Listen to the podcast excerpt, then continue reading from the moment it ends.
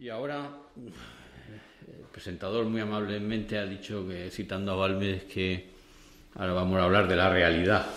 me, temo, me temo que esa es la intención de los filósofos. Los filósofos de ordinario queremos enfrentarnos a la realidad, pero lo cierto es que lo que nos sale de las manos eh, se parece muy poco a la realidad y sobre todo no es muy reconocible.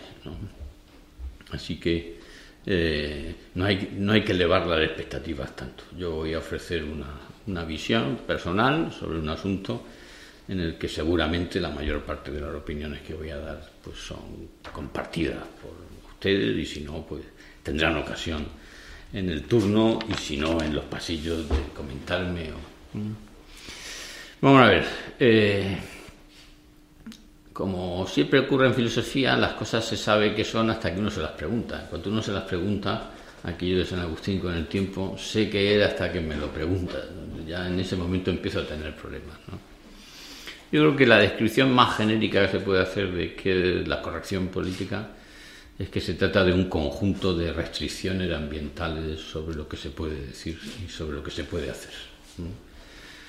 Es verdad que no son meras restricciones ambientales, son restricciones ambientales con el poder coercitivo de la opinión pública, del reproche de la opinión pública y incluso más allá, ¿eh? con la sanción de las administraciones y con eh, la pena que pueden imponer los sistemas judiciales de los países desarrollados. O sea que el poder coercitivo de esas restricciones ambientales es severo y además muy tangible. Así que eh, para cualquier padre de familia eso se convierte, para cualquier ciudadano, se convierte en, un límite cuyo traspaso eh, tiene consecuencias que, por simple sentido de la responsabilidad, uno tiende a no buscar al menos directamente, aunque solo sea eh, por imitar a Tomás Moro en eso, de estar dispuesto a ser mártir, pero no a buscarlo de propia iniciativa, que yo creo que es la forma con la que un ciudadano, un sujeto civil, eh, tiene que estar dispuesto a asumir las peores consecuencias por lo que piensa. Es decir, no, es necesario buscarlas directamente, aunque sí es necesario no ceder, eh, aunque esas sean las consecuencias que se, que se presenten. Como hizo él.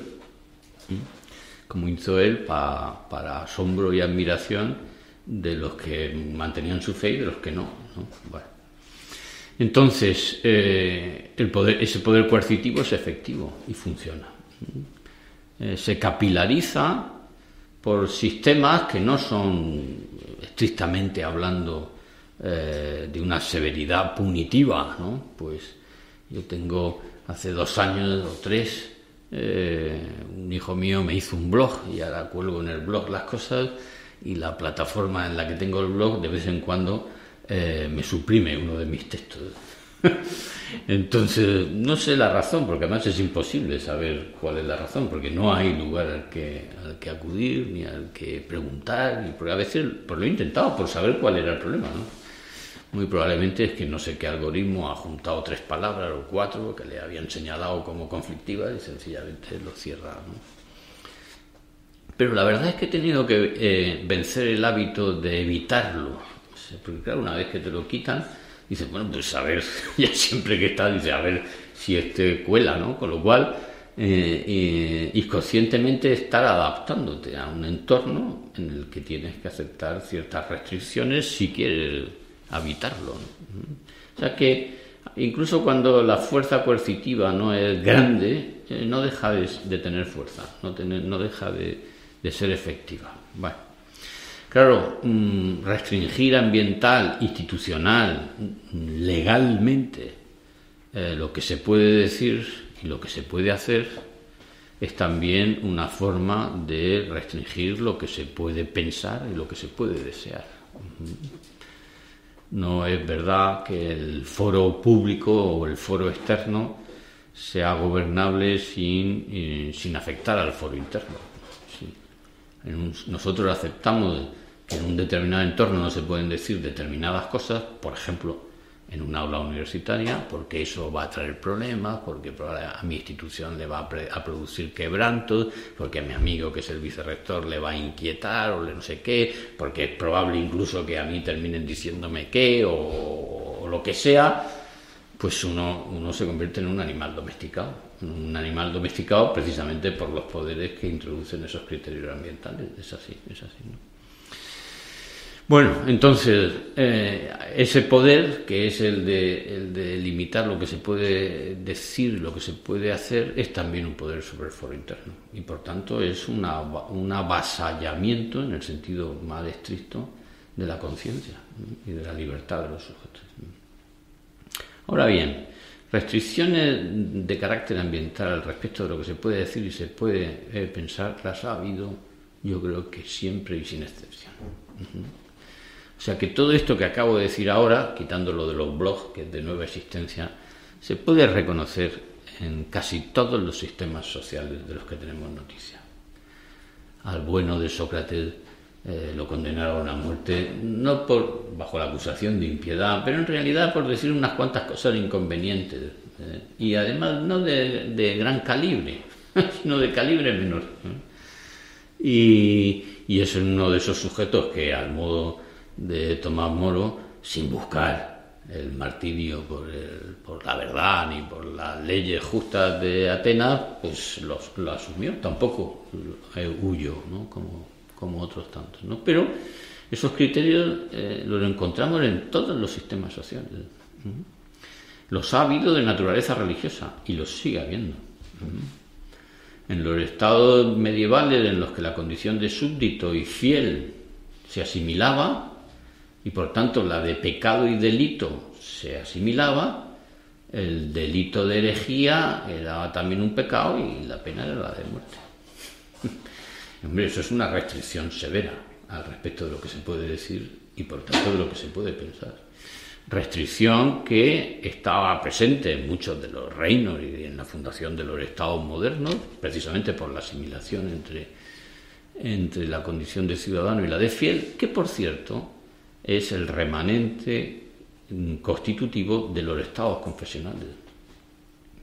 El último estado confesional que se ha dado en la Europa, moderna ha sido el estado franquista, donde eh, muchas de las restricciones que tenían el estatuto moral de pecado, defensa a la ley de Dios y defensa a su iglesia, tenían el estatuto jurídico de, delito un confesionalismo es una forma de restricción religiosa de lo que se puede pensar y se puede decir. Fue la propia Iglesia, hay que decir.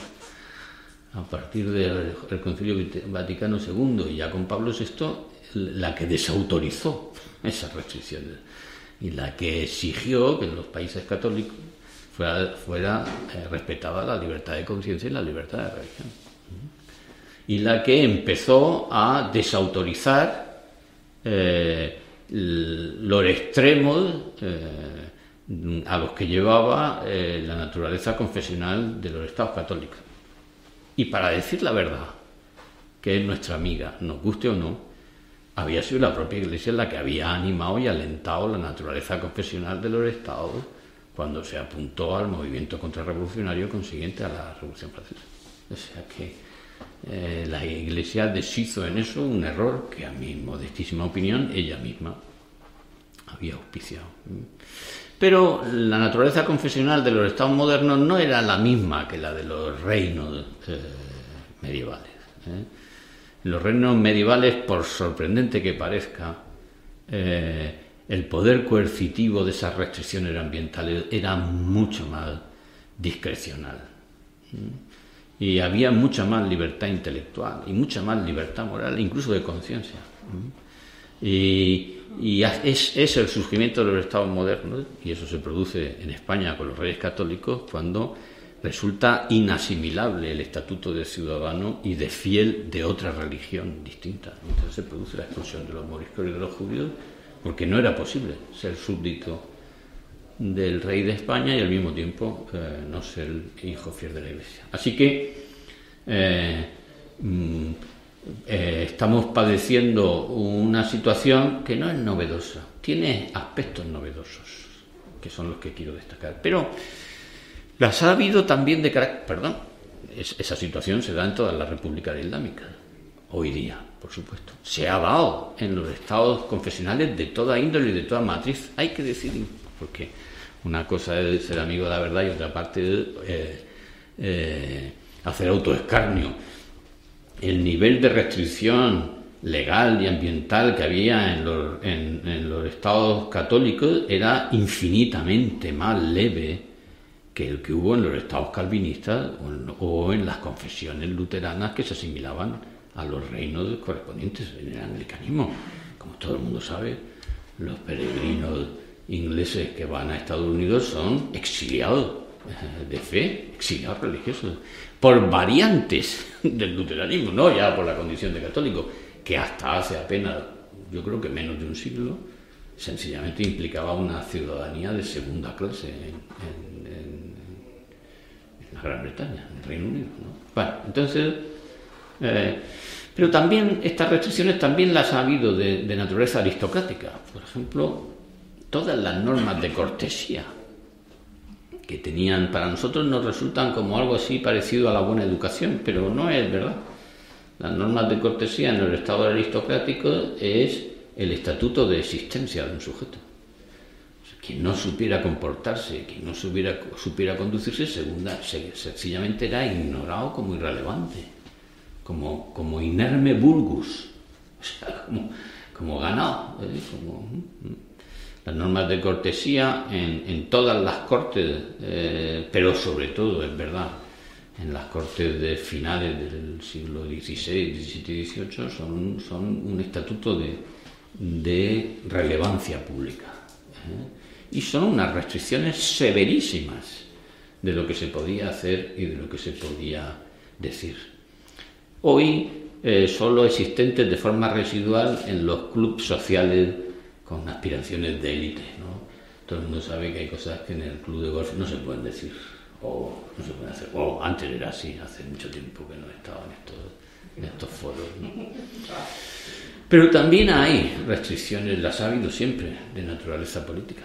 De, eh, naturaleza política y, y, esto empieza a ser lo novedoso. Esas restricciones de, de naturaleza política caracterizaban a los estados totalitarios. Ninguno tan severos, tan criminales y tan, y, tan crueles como los estados totalitarios comunistas que tienen una cuenta interminable de víctimas en todas direcciones. Pero bueno, eh, los 11 años de Estado Nacional Socialista en Alemania tampoco, se, tampoco eran y los años del fascismo italiano pues tampoco. Y aunque sea muy remotamente las formas confesionales, como digo, de los estados, entre los que se contaba el, estado de franquista, pues mm, son variantes leves. Me han explicado cómo tenía que hacerlo. solo había que apretar un botón, pero no crean ustedes que estaba, las tenía yo con todas, de que fuera capaz. Bueno. Entonces, mm, ahora lo sorprendente, ¿no? O sea, visto que hay, visto en perspectiva histórica, se trata de un fenómeno recurrente, lo sorprendente. Lo sorprendente es que esto se lleva a cabo en estados que se tienen y se ufanan de democráticos. Cuando precisamente se supone que la democracia era eh, el sistema con el que nos habíamos dotado precisamente para evitar ese tipo de confesionalismo o de elitismo, porque les he mencionado eh, esas tres formas de restricciones ambientales de lo que se hace y de lo que se piensa, porque me parece que la corrección política las aúna las tres. Es una forma de confesionalismo del Estado, es una forma pretendida de confesionalismo del Estado, que asume como propias posiciones ideológicas particulares y las convierte en credo legal, en credo eh, eh, mediático y en credo educativo. Por tanto tiene esa dimensión religiosa. Es una religión civil de naturaleza confesional. Es una, eh, tiene los rigores de la cortesía aristocrática. quien no, quien no sepa ajustar sus manifestaciones y sus opiniones incluso verbalmente, incluso gestualmente, a los rigores de lo que llamamos corrección política, sencillamente cae en la irrelevancia, se convierte en inerme bulbus, diríamos en algo más que inerme bulbus, ¿eh? en, nefastus inerme bulbus, en una cosa nefanda. ¿eh? Y además tiene, y esto es nuevo, el carácter de eh, político en el contexto de sistemas democráticos. Me parece que es la unión de esas tres, la intersección de esas tres modalidades de, restricciones ambientales, si quieren ustedes, de, sistemas de corrección, lo que le da la naturaleza híbrida y mutante y además con un aspecto sorprendente porque, mm, como saben ustedes de sobra, eh, lo que la corrección política ha decretado es que no es respetable la libertad, que a su juicio está en contra de la libertad. y no es tolerable la intolerancia, que según su opinión está en contra de la tolerancia. Entonces, la libertad en defensa de sí misma puede cancelar la libertad de aquellos que atentan contra ella. La tolerancia en defensa de sí misma puede cancelar la tolerancia con aquellos que atentan contra ella. Y esto sí, la definición de quiénes son los enemigos de la libertad y de la tolerancia les corresponde a ellos. y, entonces, claro, el asunto se vuelve eh, el totalitarismo de, la libertad cuando la libertad, además, al elevarse a totalitarismo, sufre restricciones que la convierten en irreconocible. No se puede decir nada que supuestamente vaya sobre aquello que uno ha considerado ya como libre, desde una posición que es una de las posiciones en, litigio. Esto, eh, yo no soy muy futbolero, pero tengo un hijo que sí, y eh, mi hijo cada vez que se enfada con el árbitro dice, se lleva la camiseta de los otros. Pues políticamente hablando, esto de la corrección política consiste en conseguir que el árbitro se ponga tu camiseta, expulse a la mayor parte del otro equipo y además no le, no le, no le permita meter gol. Porque no solo son indeseables y no deben de estar jugando al fútbol, sino que los que quedan y no son tan indeseables, lo que no pueden pretender de ninguna manera ganar el partido. Entonces, mejor todavía, eh, porque el sistema, la realidad se ha parecido más a esta que yo voy a contar ahora. No es, se trata de conseguir que el árbitro se ponga tu camiseta, sino de ponerte tú la camiseta del árbitro. y, que el árbitro sea, eh, y que tú cuando juegas, no juegas, sino que quieres que gane el bien y la ecuanimidad, que es el árbitro. ¿eh? De tal manera que el pobre equipo que tienes delante es una panda de, desgraciados a los que la mera existencia tolerada ya es un bien que se les concede graciosa y magnánimamente. Condición de, minoría. ¿eh? Minoría indeseable, pero, oye, no se os lleva a los campos de concentración ni nada, sino que se os deja sobrevivir. Bueno, me parece que con esto se tiene una cierta eh, expectativa razonable de, abordar las singularidades de qué es la corrección política contemporánea. Pero llegado a este punto podemos dar un paso más. Dice, bueno, pero entonces, si tiene, si incluso en el contexto de la perspectiva histórica en la que no es un hecho singular, resulta ser una variante singular de un hecho eh, con bastante regularidad, exactamente en qué consiste.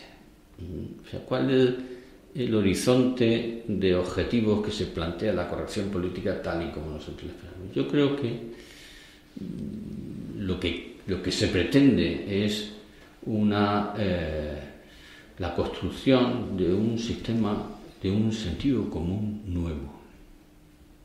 ¿Mm?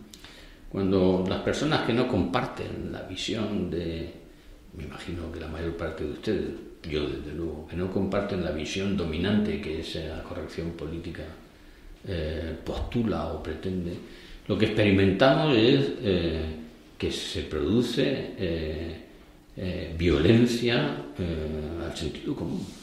Y lo, y lo, experimentamos bien, porque exactamente lo que se está proponiendo es una alternativa nueva de sentido común. Una, una invención constructiva de un nuevo sentido común. Claro, esto nos pone ante una dificultad filosófica, para mí muy querida, que es saber qué es un sentido común. Ah, yo les propongo que un sentido común es el campo de lo posible con sentido. Es decir, en todas las sociedades, los sujetos que la habitan de una manera, por así decir, unánime, pero predominante, eh, tienen una cierta opinión acerca de las cosas que se pueden hacer y decir con sentido y de las que no tienen sentido. Implican un cierto, eh, una cierta pérdida de sentido de la realidad, una cierta pérdida de sentido de lo que se puede y lo que se debe, que es exactamente lo que decimos de aquellos de los que decimos que no tienen sentido común. No perciben suficientemente bien la realidad. Eh, todos los sistemas sociales generan ese campo de sentido. Y ese campo de sentido tiene límites. Si no tuviera límites, no sería un campo de sentido. Nosotros somos poco sensibles a esta realidad que es de naturaleza cultural y antropológica. ¿eh? Pero les voy a poner un ejemplo y sé que me van a entender.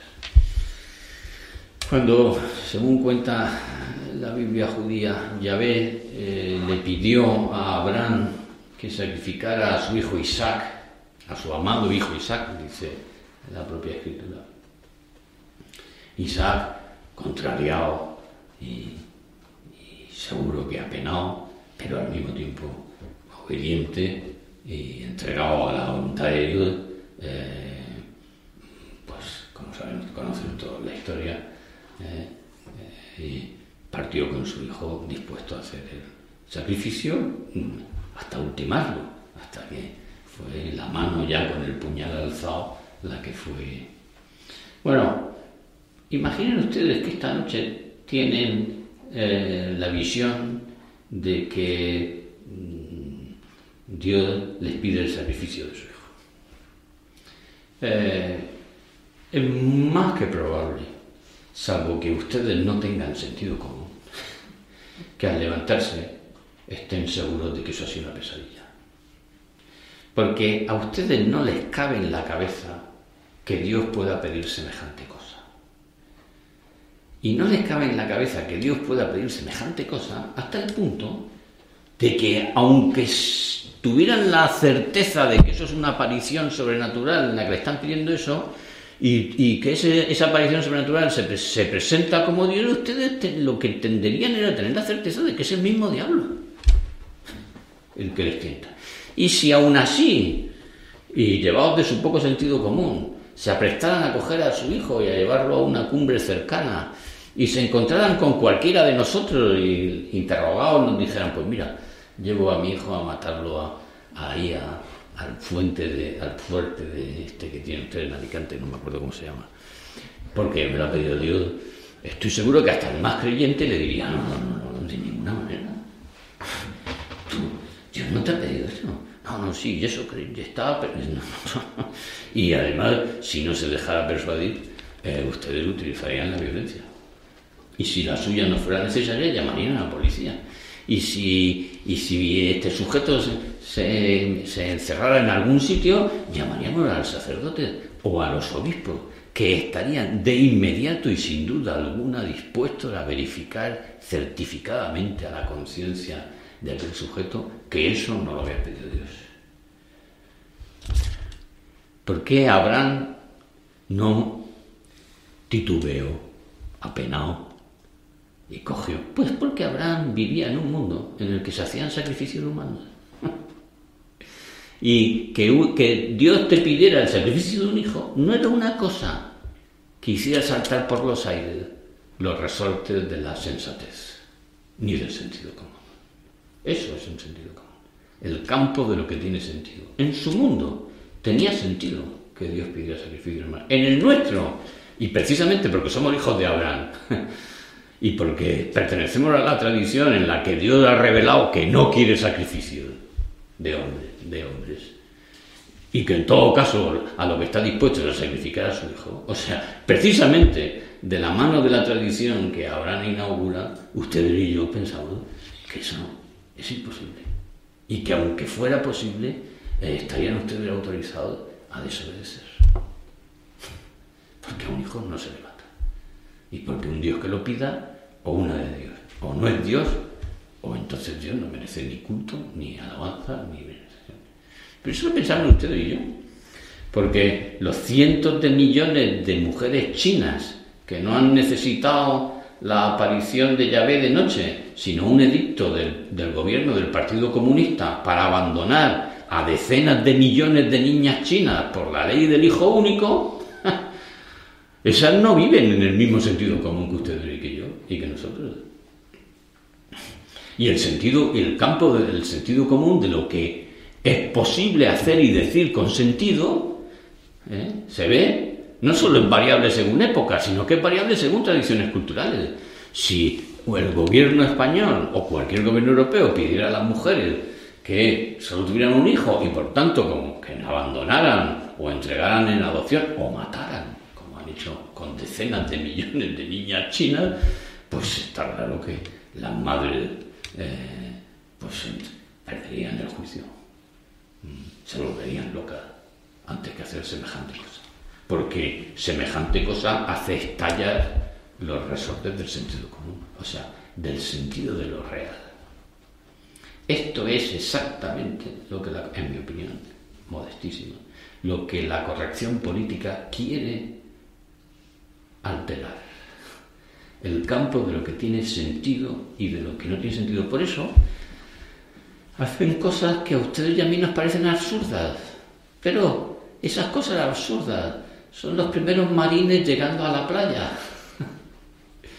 El nosotros, nosotras y nosotres, que nos produce risa, no es, quien quiere alterar el sentido común, quien quiere modificarlo, tiene dos sitios por los que empezar. Uno es por el lenguaje. Lo que se puede decir, lo que no se puede decir con sentido. Díganse ustedes del nosotros, pero o de lo que sea, pero eso tiene una intención manifiesta.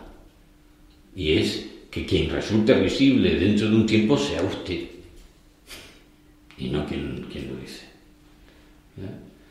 Y por cierto, no va perdiendo la, jugada. No va perdiendo el partido. Quien altera el lenguaje, altera el pensamiento. Quien altera lo que se puede decir, altera y modifica lo que se puede pensar. Quien altera lo que se puede decir y altera lo que se puede pensar, altera lo, que se puede sentir. Y quien altera lo que se dice, lo que se piensa y lo que se siente, altera lo que se puede desear. Porque el deseo se dirige a lo posible. Y modificar el campo de lo que se puede decir, de lo posible, de lo que se puede decir con sentido o hacer con sentido en una sociedad significa modificar el campo del deseo. Y por eso Sí, sí. A mí me lo decía una amiga en una cena antes de ayer. Había oído a su hija hablar con sus amigos en su casa. Y entonces la hija tenía 11 años. Y entonces los amigos se preguntaron entre sí, bueno, ¿y tú, eres heterosexual o homosexual? Entonces una de ellas tuvo la, la brillante idea de decir, yo de momento bisexual. ¿Qué significa? De momento y entonces los demás se apuntaron en la balanza y dijeron, yo también, yo de momento bisexual. Bueno, ¿eso qué quiere decir? Que todos eran heterosexuales o nada, porque ni siquiera habían planteado ese asunto. Ya, ya, pero eso hoy se dice bisexual. O sea, se dice, ya veré. Ahí hay ingeniería social. A cualquiera de ustedes o de mí nos lo hubieran preguntado, ¿pero tú qué eres? Yo habría dicho, yo soy muchacho, chico. no, no, yo soy bisexual. Pues, mm, eh, el poliamor era una cosa risible, para mí sigue siéndolo. Pero miren ustedes las series, miren ustedes los documentales, miren ustedes, la gente habla del poliamor. Eso es modificar el sentido común. Y el, otro acceso a la modificación del sentido común es el mismo, pero en sentido inverso. Modificar el deseo, al modificar el deseo, modificar los sentimientos, al modificar los sentimientos, modificar el pensamiento, al modificar el deseo, los sentimientos y el pensamiento, el lenguaje se modifica de suyo. La ida y la vuelta de esos cuatro niveles, esos cuatro niveles son los resortes del sentido común que hay que modificar. Pero, sorprendentemente, en nuestro mundo, yo no llevo cuenta de esto, así que te, autorizo a cortarme severamente cuando te lo parezca. Pero sorprendentemente, y esto no es novedoso, pero ¿eh? esto a cargo de las instituciones. A cargo de las instituciones no es novedoso que sea a cargo de las instituciones, siempre lo ha sido a cargo de las instituciones. Lo novedoso es que se trate de las instituciones del sistema político democrático. Eso es lo sorprendente. ¿Eh? Claro, por eso entenderán ustedes que el último, eh, el último episodio de esta historia será la llamada cultura de la cancelación. Es que, ¿qué hacemos con los locos? Recluirlos ¿Cuál es la pretensión eh, explícita, yo diría incluso manifiesta, y final de este proceso, que es un proceso estrictamente hablando revolucionario? La marginalidad de los que dicen cosas sin sentido. Y la marginalidad de los que dicen cosas sin sentido son los locos. Es así de simple. ¿eh? Porque creen en cosas antiguas en cosas antiguas que además eh, eh, establecen restricciones ilegítimas a la libertad de los demás. Y además, esto tiene lugar de una manera particularmente severa en cualquier entorno de naturaleza pública. Y se entiende por cualquier entorno de naturaleza pública cualquier entorno en el que haya público. Y un aula lo es. Y por tanto, lo que un profesor universitario diga en el aula es materia de interés público, de salud pública, también mental. Y es sencillamente un, decir sin sentido el, discutir este estado de cosas.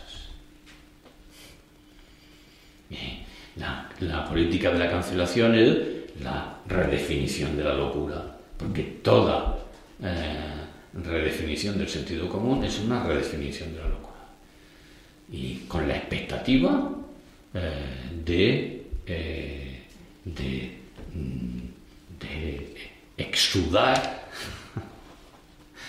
al, sujeto a, la marginalidad de, lo limítrofe, de lo que... La democracia siempre ha tenido una forma eh, atenuada de esta pretensión.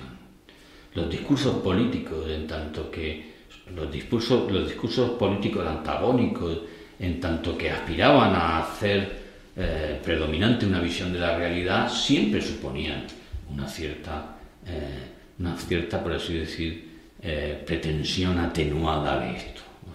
Para un liberal están locos los que quieren incrementar la deuda pública. Yo padezco de esa locura. para un progresista están locos los que quieren limitar el poder del Estado.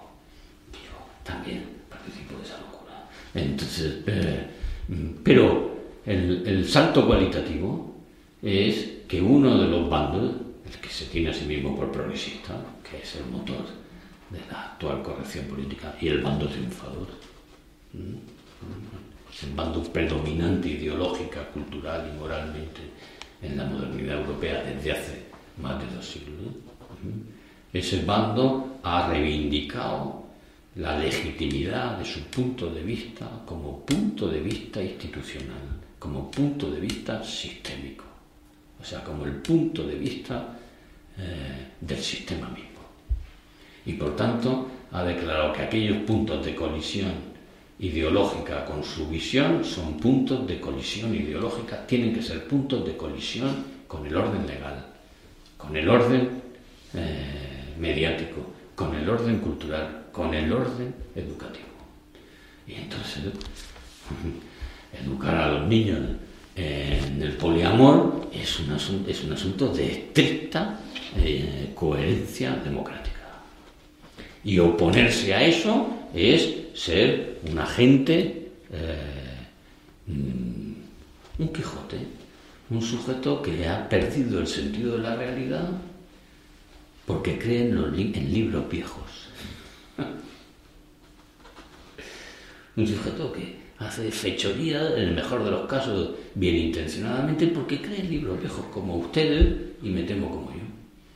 Yo creo en los libros de Aristóteles, en los de eh, Homero, y por eso es un proyecto de cancelación del sentido común, eh, del, cúmulo al que, del sentido común al que llamamos Occidente. Así de simple.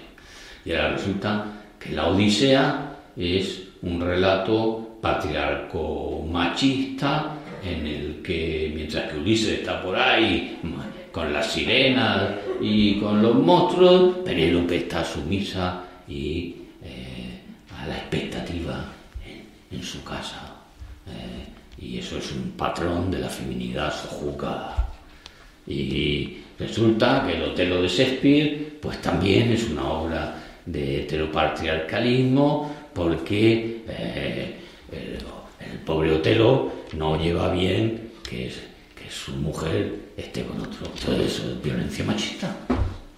Eh, y por tanto hay que refundar. ¿eh? Y ese es el proyecto. Un proyecto de dimensiones milenarias. refundar el sentido común que permite reformular qué es lo que tiene sentido y qué es lo que no tiene sentido. El cristianismo mismo es la, el clima del heteropatriarcalismo, de un Dios Padre, y entonces, que, entonces con perdón aparece hasta nuestra jerarquía diciendo para, pa, en fin, para capear el temporal a algunos sujetos, diciendo que, bueno, que Dios es, padre y madre, madre, ¿eh? madre, que quede claro que también es madre. es usted el primer sujeto que creía que, cree, que tenía que aclarar semejante cosa paternidad de Dios no era sexuada para ningún sujeto. Bueno, con esto eh, yo creo que les he dicho muy introductoriamente, pero lo que me parece más relevante y también lo que me parece más crítico de lo que tenemos por, eh, por corrección política. Solo me queda hacer esto un exordio final, no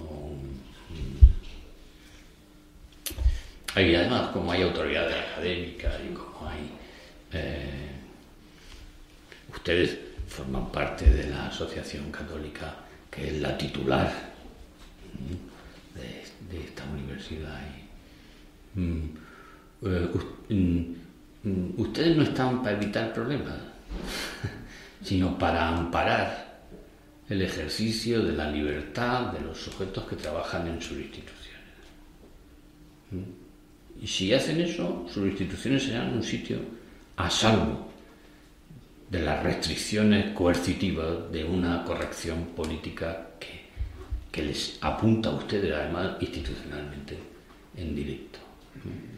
Y a mis amigos, las autoridades académicas, ustedes no están para sugerir prudencia a sus profesores, sino valentía.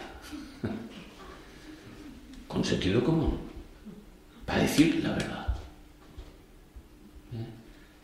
es la verdad, tal y como la piensan. Y están para, para amparar esa libertad, que es una libertad de expresión, que es una libertad de cátedra, que es una libertad de conciencia. Y los que habitamos esas instituciones estamos para jugarnos el tipo, sin querer y sin pretenderlo. A la expectativa de que cualquier día salga un vídeo pero no puede ser que cuando salga un vídeo, pueda decir la verdad, si no dice un idiota, ¿qué, qué, diga? El problema es que es un idiota, no que sea. Pero eh, saber que, la expectativa que uno tiene respecto de la institución es que le defienda. ¿Por qué? ¿Eh? Que le defiendan. Yo no suelo hacerlo, ¿eh? Pero la segunda vez que lo hago en mis clases. Perdón, esto se está grabando, podemos acabar fatal. O sea, la defensa la pueden ustedes tener que hacer pasado mañana, pero yo doy siempre en mis, en asignaturas de antropología, y los que han sido alumnos míos lo saben, un primer tema de singularidades anatómico-morfológicas de la especie humana, donde resulta incontrovertible que se trata de una especie de mamífera. No hay mucho al respecto que discutir. ¿eh? Y yo no abordo el tema directamente porque no forma parte de mis intereses académicos ni de los que quiero tratar, pero cuando algún alumno me ha preguntado en directo, pues le he respondido en directo, sí. El ano no es el canal de la penetración, fisiológica y anatómicamente hablando. No lo es. Bueno, de verdad que esto puede hacer que yo mañana esté en la prensa nacional.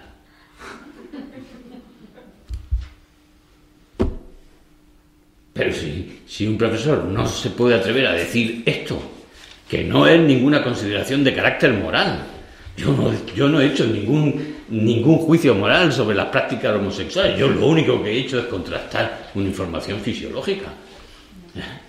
Si no se puede hacer en una institución como esta, ¿dónde? ¿Dónde? Bueno, ha sido un placer. Muchísimas gracias.